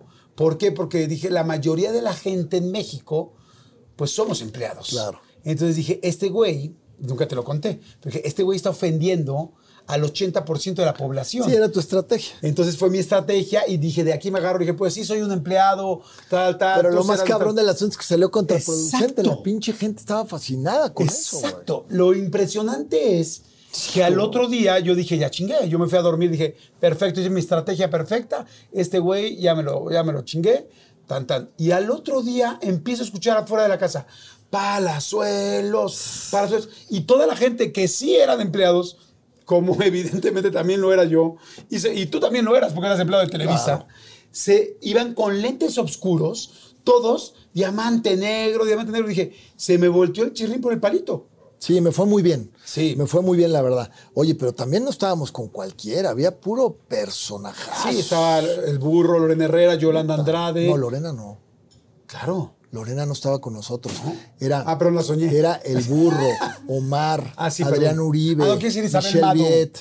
Isabel Mado, claro, que luego la mandaron a España. Con el, con el modelo. Con, el modelo, el pinche modelo, no tenía madre, güey, el modelo. Está Omar Chaparro, Adrián, tú, el burro. Y ahí viene mi apodo de Diamante Negro. ¿Cómo empezó el Diamante Negro? as de mala suerte. Esas son las de Porque acuérdate que al lado mío es de los tigres, de mis tigres del norte, también mis tucanes. Y acuérdate que luego me hicieron un corrido los, Los tucanes, por eso me acuerdo. Amigo de presidentes y de otros grandes jefazos. Por ahí dicen que era gente también del negro durazo. Muy bueno, de Mario Quintero, el, el corrido ese. Pero este estaba el Omar Chaparro al lado de mi cama y yo llevaba una postal del Hotel Diamanteca, que era mi hotelito, que era mi, mi joya. Y entonces el pinche Omar, al lado así con su guitarrita. O sea, ¿y esa postal, por qué le pusiste diamante? Le digo, "Ah, porque yo nací en una región que se llama Diamante en Acapulco y pues a- en alusión a la zona Diamante, pues le puse diamante. Ah, me dice, ¿y por qué estás tan pinche negro? Te iba a preguntar lo mismo, Sí, cabrón. ¿y por qué estás tan pinche negro? Me decía. Le digo, "Ah, pues porque siempre me ha gustado mucho el sol, soy acapulqueño. ¿Y por qué te gustan tanto las pinches armas? Tienes el alma negra. Le digo, me encantan las pinches armas, la verdad. Y empieza el güey. Diamante negro, eres as de mala suerte. Así cantaba el güey.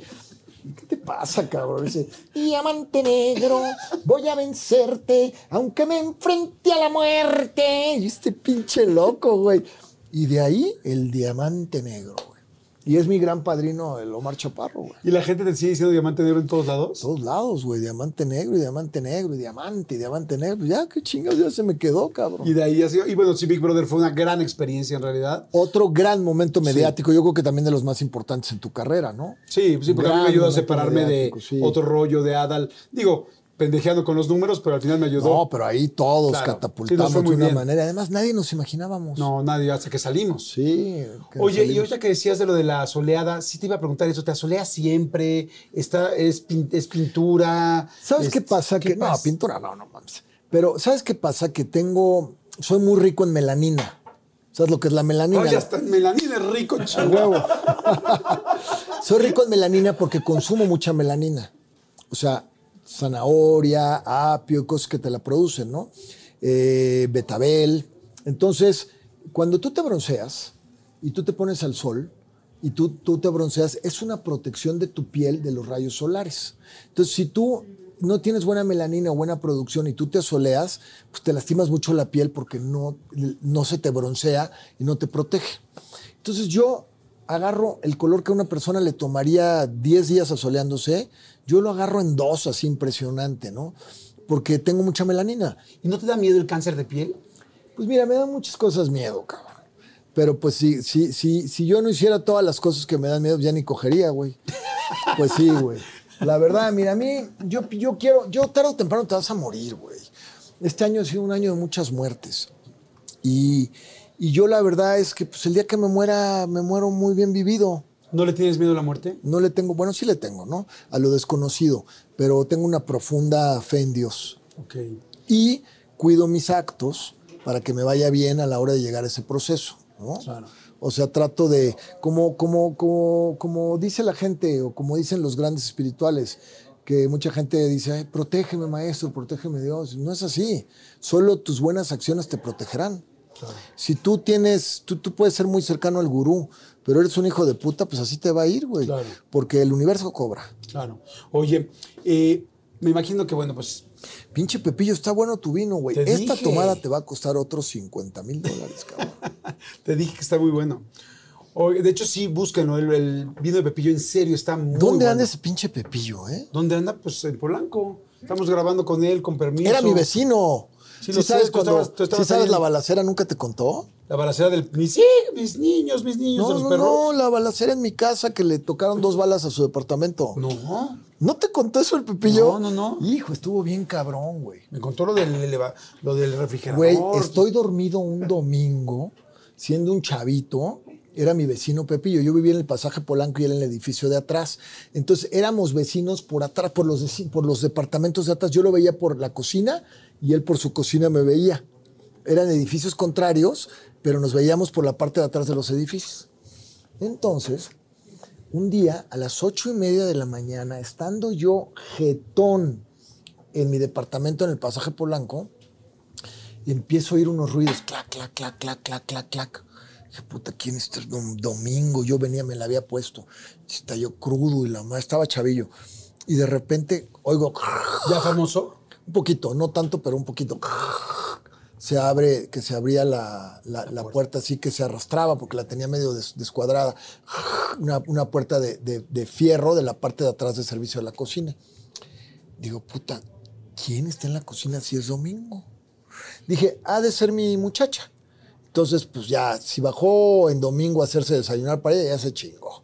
Aunque sea su día de descanso, que me haga unos huevitos porque me estoy desvielando. Y entonces entro así en, en, en chones, güey, en boxers así, y abro mi puerta que le haces así de las que hacen así, ¿no? En la cocina. Le abro así.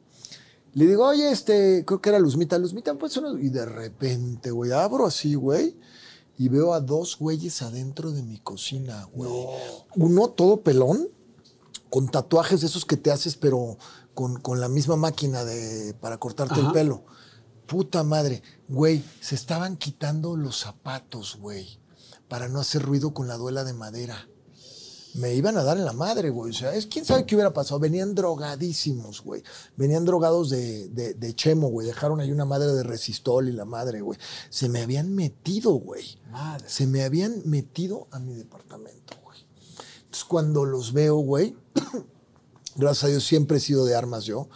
Mis armas siempre las tengo registradas. Y, y son armas que las puedes tener, no de un uso exclusivo. ¿Me entiendes? O sea, hay escopetas 12, 380, 0, pero siempre. Y ahí yo tenía una Walter PPK, una Walter PPK, que es la que usaba James Bond en, en la de que siempre dice Walter PPK, ¿ya sabes? Y entonces me voy por mi Walter, güey, y la agarro y empiezo a gritar, "¡Ay, se metieron! A mis vecinos y le eché, agarro el arma, ¡pras! le corto y le digo, estoy armado, hijos de su puta madre. Y salgo y entro a la cocina y lo primero, ¡boom, boom, boom! Güey, no mames, le metí dos putazos a la, a la, a la cocina del Pepillo, ¡No! güey. Sí, güey.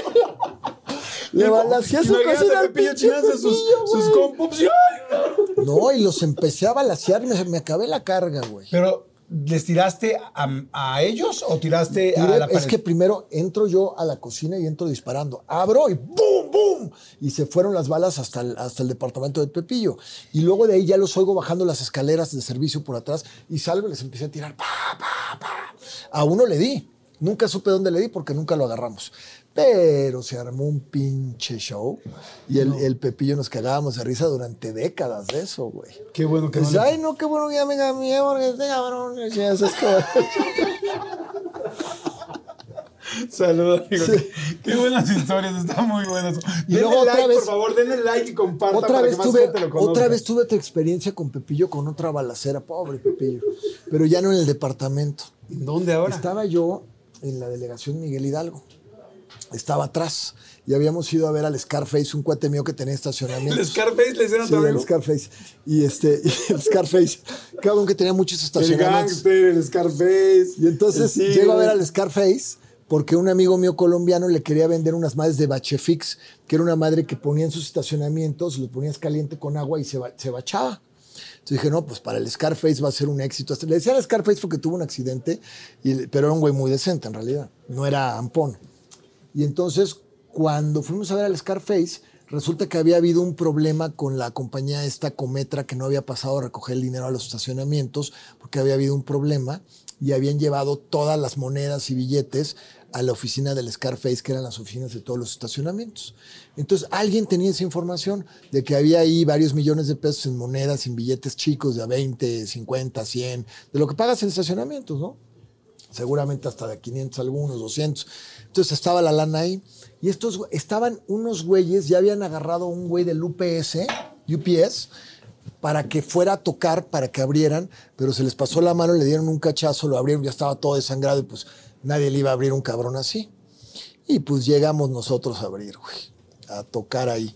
Yo traía una, una 380 con una aportación de la Secretaría de la Defensa, que es el calibre que puedes portar traía un teniente del ejército con una 9 milímetros de uso exclusivo y traía un amigo mío colombiano mafiosón con otra 9 este, más chueca que, que él, güey, ¿no? Y entonces llegamos y se arma el show y la madre, y cuando estamos tocando, abren la puerta y pa, pa, nos tiran dos madrazos al aire y nos encañonan con una pinche pistolita 22, un gordote, güey.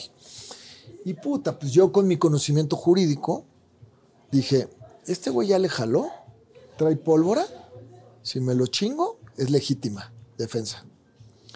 Y pues de repente veo que se estaba agarrando con el de la puerta y la chingada. Se armó una puta balacera, Jordi. No, Matamos a dos cabrones. ¿Cómo crees? Matamos a dos ¿Tú cabrones. mataste a uno? Todos, ahí fue, todo el mundo les dio a todos. O sea, esos güeyes tenían un güey en la, en la mitad de la calle echando aguas. Cuando vio que todo el mundo sacó cohete, porque además todos la traíamos con bala arriba como se debe traer un arma. O sea, si tú traes un arma en el momento en que te caen, quieres hacer esto, te matan a ti y a tu familia. Pero si tú traes un arma cortada con el pinche seguro, bye, güey. Es como dice el dicho, si la sacas es para usarla, si no, ni la saques. Entonces se armó una pinche balacera de su chingada madre, güey. Hasta el gordo colombiano le jaló, el teniente, yo, ya ni supimos que quién le dio a quién, güey. Una puta balacera. nadie lo metieron a la cárcel, Y un no cuate también, para nadie? un cua- sí, espérate, güey. Claro que al bote todos. Y entonces estaba un güey de la puerta, eran los tiempos de la botana. Ah, sí. Pepillo le di un puto rating al güey. Ahí te hice, hijo de la chingada. Y entonces, este, pinche balacera de su chingada madre. De ahí viene la parte del corrido que dice, han querido sorprenderlo, pero se han equivocado. La parte de mi corrido que dice eso de los tucanes es por eso. Han querido sorprenderlo, pero se han equivocado. Y se equivocaron. Y entonces se arma una pinche balacera, matamos al gordo, matamos otro güey, otro güey sale corriendo y la puta madre. Entonces estoy yo en la pinche balacera y me habla el Scarface, ¿qué pasó? Que la chica le digo, pues cabrón, no mames, güey, te frustramos el robo, güey. No mames, que la chingada de la puta me le dije, oye, este Scarface, arregla tú este pinche pedo, güey. Yo soy famoso, cabrón. Me acaban de dar mi portación de arma, güey. Me la van a quitar, cabrón. No tengo ni un mes con esta madre, ya me chingué un cabrón, güey. Yo preocupado por mi Y global me dice, me dice el güey, me dice el güey, me dice el güey, pero ¿por qué de tu global si no te lo quitan? O sea, Y me dice, me dice el güey, no te preocupes, Robertito, yo arreglo todo el pedo, güey, tú llégale. Ah, bueno, toda mal, le digo al colombiano, vámonos. Oye, hermano, por mi bache fix. Le digo, tu pinche bache fix, güey. A chingar a su madre, vámonos a la chingada, güey. Y entonces, yo traía un teniente que estaba antes que mi teniente Rangel, que tiene 22 años conmigo, la sombra. El teniente. es que así le dicen en el reality, la sombra. Le glulean la cara y todo. Ahí está el teniente ahí abusado, Sí, sí, pinche vi, unos No pinches ver, quiero cachazos. que se quite ya el unos pinches no cachazos y, nunca. y, para adentro, güey, ¿eh? Por empleado, cabrón, ¿eh? bueno, entonces, se me ocurre irme, güey. Pendejo, güey. Se me ocurre irme. Y pues, ¿a dónde me voy? Dije, no, pues yo me voy a mi casa en Tepoztlán, güey. Ahí ni quien me encuentre, cabrón. Ya me voy a Tepoztlán, ya nos ponemos a solear, nos hicimos un pinche asado. No agarraba el teléfono. No agarraba el teléfono ahí. Yo dije, no, ya ahorita regamos y ya el pinche Scarface ya arregló todo el... Voy subiendo por la pera donde agarra el pinche teléfono y que me suena el teléfono. Roberto, what's going on? La Nancy Rodman, güey. Mi representante, la gringa Rodman, ¿la conoces? La gringa Rodman, que era la mera mera del, del Star System, fue novia de Emilio Azcárraga, el señor. El rey, un personaje, era mi representante. Dice, Roberto, ¿a quién mataste, cabrón?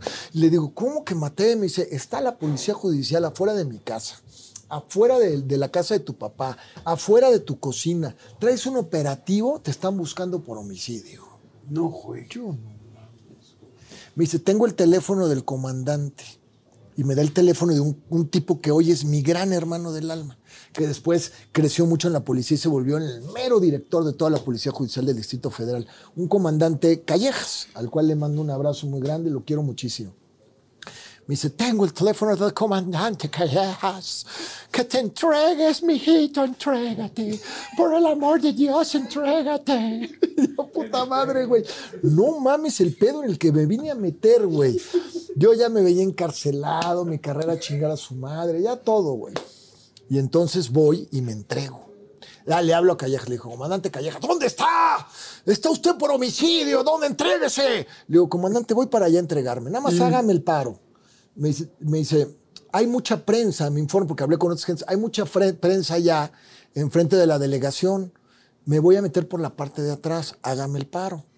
Recíbame por atrás. Por allá, anda el pinche chismoso del Pepillo Origel también y la chingada. Hágame el paro. Fui y me entregué. Me entregué por atrás, ¿no? Y entonces ya, lo primerito, a ver, véngase para acá, cabrón, órale. Me hacen la prueba, puta, lleno de pólvora, güey. Me dice, no, me dice, usted ya trae un problema muy grave. Le digo, pues, ¿por qué problema? Yo ya tenía conocimientos jurídicos, le digo, no era abogado, ¿no? Pero pues oye siempre hablar a los abogados. Le digo, ¿por qué problema grave? Si fue legítima defensa y tengo portación de arma. Ah, chinga, tiene portación de arma. Le digo, ahí está, puto. Portación de arma, güey. ¿Ya viste quién firma? El secretario de la defensa, güey. No, pues tiene portación de arma. Y la chinga. Me dice, ¿pero por qué se fue? Le dije, porque yo pensé que yo no les di. ¡Ay! Me dice, pues todo el mundo disparó. Todo el mundo disparó. Ah, ¿quién todo el mundo? ¿Quién más? Le digo, pues ya el teniente lo tuvieron que pasar también ahí, el rollo. El pinche gordito dijo, no, hermano, yo aquí me bajo, yo no voy allá. La chinga lo bajé en el periférico al gordo, güey. ¿Ya viste cómo se afectó el pedo de los tejocotes de chavitos de ¡Fuego! Sí, o sea, se afectó. pero ve hasta dónde llegó este Bueno, pedo. entonces la cosa es que me declaran, estuve detenido varias horas, piden informes a la defensa, la defensa informa que efectivamente el arma tenía un- una aportación de esas que vencen los 31 de diciembre. Era, era en septiembre esto. Y este, bueno, la cosa es que ya, pum, pum, pum, y pues yo salgo por legítima defensa porque me, me disparó primero, en la declaratoria me agredió, me defendí, me dice, todo está bien, pero su arma no se la vamos a dar por mal uso. Le digo, ¿por qué? Si ya fue legítima defensa. Y me dice, usted tenía la obligación de quedarse a atender a la autoridad y de explicar lo que había pasado, no se pudo haber ido. Entonces mi arma ya nunca me la dieron, obviamente la defensa ya nunca me la renovó, es pinche loco, homicida, la chingada, ya nunca, ya no, y qué bueno, ya no quiero traer porque yo sí le jalo. Entonces prefiero no traer. Y ya ahí se acabaron las armas. Bueno, traerla. traerla. Qué historia, no, no es Nomás que vida- traerla. desde que empezó tu vida ha sido una misión imposible, o sea, un James Bond. Sí, no, y el pinche Pepillo transmitió todo, güey. Dicen que de ahí se compró su departamento en Polanco, de esa nota. Luego vino su segundo departamento en Polanco. Porque primero tenía ese primero y luego vino su segundo departamento y ya se empezó a hacer más rico el pinche Pepillo Origel. Lo quiero mucho ese cabrón. Sí, ¿eh? no, es un gran amigo mío. Es una persona a la que yo y mi familia lo queremos mucho y te mando un beso, Pepillo. No, yo también lo adoro. Oye, amigo, pues la verdad que Pero historias... que te cuente la pinche historia, güey. Sí, le voy a contar. Las dos balaceras tuvo el Pepillo. Por eso ya cuando luego dije, puta, no me vaya a jalar otra hora. Ya por eso las armas de lejitos. Oye, amigo, ya después, evidentemente, mujeres, eh, fiesta, momentos de decir ya le bajo, ya le paro a la fiesta, fama, mucho trabajo, momentos arriba, momentos más abajo, lo de la rosa, lo de Big Brother, en fin, todo este asunto, y de repente eh, te casas. ¿Por qué escogiste a Yadira entre tantas mujeres? Porque saliste Ay, con muchas por- mujeres. Porque era una, una niña perfecta, era divina. Es divina. Es divina. Lo que pasa es que pues, el matrimonio tú sabes que es medio difícil, pero hoy es mi gran amiga. Tenemos la tarea de ser papás de Robertito. Creo que me porté muy bien con ella en, en- con lo que le dejé a la hora del juicio. La sigo alivianando. Está ahorita con todas sus amigas en mi casa en Acapulco con todas mis amigas. Y es mi gran amiga. Lo que pasa es que te, te confieso que a mí el matrimonio no me gusta, Jordi. Yo soy un hombre muy libre, no creo en el matrimonio. Este, soy, soy, un, soy un amante de la belleza femenina y no me gusta que me controlen ni me gusta sentirme que soy de, de nadie, ¿no? Entonces, bueno, terminé mi relación muy bien, pero tuve un hijo muy bien nacido, que es mi gran adoración, mi gran orgullo. Me hubiera gustado tener a la niñita, pero Yadira es una de las cosas más maravillosas que me ha pasado a mí en mi vida. 13 años estuvieron casados. 13 años, sí, 13 años. ¿Sufriste cuando se separaron? Mucho, güey. Me dolió en el alma. Yo creo que, yo creo que ha sido la decisión más difícil, el momento más difícil, los momentos más tristes. Eh, sentí que me iba a la deriva, sentí que estaba cometiendo un error, sentí que había fracasado también por todas mis carencias de niño y demás. Y fue muy doloroso y tomar la decisión y decidirme y el rollo. Pero hoy ya no me arrepiento, hoy para adelante. Y ella es muy feliz, yo soy muy feliz, nuestro hijo es muy feliz y somos vecinos. Ah, ¿son vecinos? Somos vecinos. Pues Vivimos... que se cuide por los balazos, güey. No, ya no, ya no. Ya no. Oye, ¿y son vecinos, se llevan muy bien? No de puerta con puerta, pero vivimos en el mismo fraccionamiento, Ok. en Cancún. ¿Te volverías a casar? No, ni de broma. A juntar sí. Y a tener una niña sí, pero a casar ya no, no creo en el matrimonio. ¿Sabes qué? Que siento que cuando llega el titulito, empiezas a descuidar a la pareja porque sientes que la tienes muy segura. En cambio, cuando tienes una novia que es tu novia y que no hay papel y dices, puta, ahorita la trato mal a ella, se va. En cambio, de la otra forma, dices, no, esta ya es mi esposa, ya se chingó y el rollo, y se empieza uno a descuidar. Entonces, no creo. Siento que el papelito mata mucho la relación, pero sí creo en una relación duradera, de fidelidad. Yo cuando me enamoro soy muy fiel. Eh, A Yadira le fui fiel muchísimos años y la quise muchísimo y viví momentos increíbles con ella. Mi- nuestra boda se televisó. Acuérdate que después del rollo me compró la boda Televisa Sí. y se televisó y fue una... Tú estuviste en mi boda, ¿no? No, no, ¿No, no. fuiste cabrón, pero Pues, sí te invité. Sí, sí me invitaste. Sí Pero dije, ay, este cabrón me gritó en Big Brother, a la chingada no voy. Qué rencoroso, hijo de la chingada. no, hombre, ¿cómo crees? Sí, claro que me invitaste y no pude ir. Eh, fue Estuvo, Acapulco, hasta- ¿no? estuvo Verónica Castro, cantó Cristian, se televisó, pararon siempre en domingo para transmitir la boda. Solamente Sí. cuatro bodas se han transmitido en la historia de México. Wow, qué padre. Sí, una de esas, pues tengo el honor de haber sido una de las, de las cuatro bodas en toda la historia de la televisión mexicana que se han transmitido. Oye, ¿y cómo te sientes ahora con tu hijo, con Roberto, para terminar esta plática? Increíble, increíble, me salió súper buen chavo, es todo lo contrario a lo que yo era en ese tiempo, Eh, no se quiere parecer a mí, tiene muy su personalidad, este, sí nos gustan los coches, nos gustan los aviones, nos gustan los barcos, nos gusta bucear, pero, pero él tiene su propia personalidad. Es muy buen muchacho, no le ha agarrado la punzada. Claro, sí, de repente ya me toca, antes me tocaba, papá, ¿me das dinero para ir al- al- a la tiendita? Y me dice, papá, ¿me das para unas chelas? Pues ya sabes, ¿no? Claro. Es parte del show. Oye, Roberto, cuando, digo, afortunadamente eres un cuate pues muy trabajado, con mucho, pues has chambeado mucho también en ti, con tus dolores y con las broncas que cada quien cargamos. Te agradezco mucho que nos platiques, porque pues no todo el No, mundo un se abre para platicar. Y este, Es una buena terapia platicar Claro, por y supuesto. decir las cosas, ¿no? Ahorita yo, yo me siento más relajado de haber contado cosas que, que me dolieron, ¿no? A mí lo que me gusta es que siempre has sido muy derecho. Siempre has dicho las cosas como son. A algunos les gustan, a algunos no, pero tú siempre has sido muy Eso me ha derecho. causado muchos problemas y muchos éxitos también. Claro, pues en ese caso es un éxito porque yo te Sí. agradezco mucho. No, hombre, yo a ti partir de eso nos hicimos buenos amigos. Así nos es. queremos y nos queremos muy bien. Nunca olvido la foto de tus padres en la Plaza de San Marcos en Venecia. Sí, Y cómo lloraste cuando me contaste. sí es cierto. Nunca lo olvido, ¿eh? Qué Lo tengo muy presente. Lo platicamos mucho, ¿verdad? Claro. Y después yo tenía una, una foto con Rebeca, con mi ex esposa, en, en la misma plaza, en la misma posición y también lo platicamos. Así es.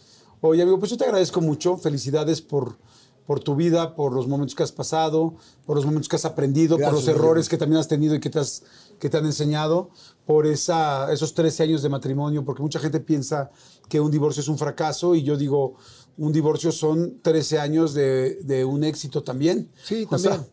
sí, es un fracaso hasta cierto punto y sí fracasé y sí fracasamos, pero a la larga los fracasos fortalecen. Claro, exactamente, y uno va creciendo y este y yo creo que pues yo creo que cada vez hay más y más y más gente que podrá eh, decir he visto, he trabajado, me he reído, he disfrutado algo de Roberto Palazuelos, pero creo que hoy mucha más gente te está Creo, conociendo. creo que hoy pudiste sacar información que, que tenía mucho tiempo almacenada. Pues me da mucho ¿Eh? gusto, amigos. Me da mucho gusto. Me, gracias por estar aquí. Dios gracias por la última. Ahora sí que Dios la última y nos a todos vamos. también, la última y nos vamos. Y por la entrevista. bueno, espero que para las próximas anécdotas mías ya no haya balaceras, ya este ya, ya no haya sufrimientos y que sea puros éxitos. Y no se pierdan la segunda temporada de Palazuelos Mi Rey porque vamos con Ah, ¿sí va a haber segunda temporada? por supuesto, papá. Claro. Pero el año que entra, porque ahorita con lo del COVID, ahorita de entrada ya vamos al aire con 40 y 20 y Eso. prepárense a reírse como locos. Pero eh, yo me despido con esta frase. Tienen que entender que en esta vida no todo lo que brilla es oro. A veces soy yo. Gracias a todos por compartir, gracias por sus likes, La gracias por su buena vibra, gracias y nos vemos la siguiente semana. Chao, gracias amigo.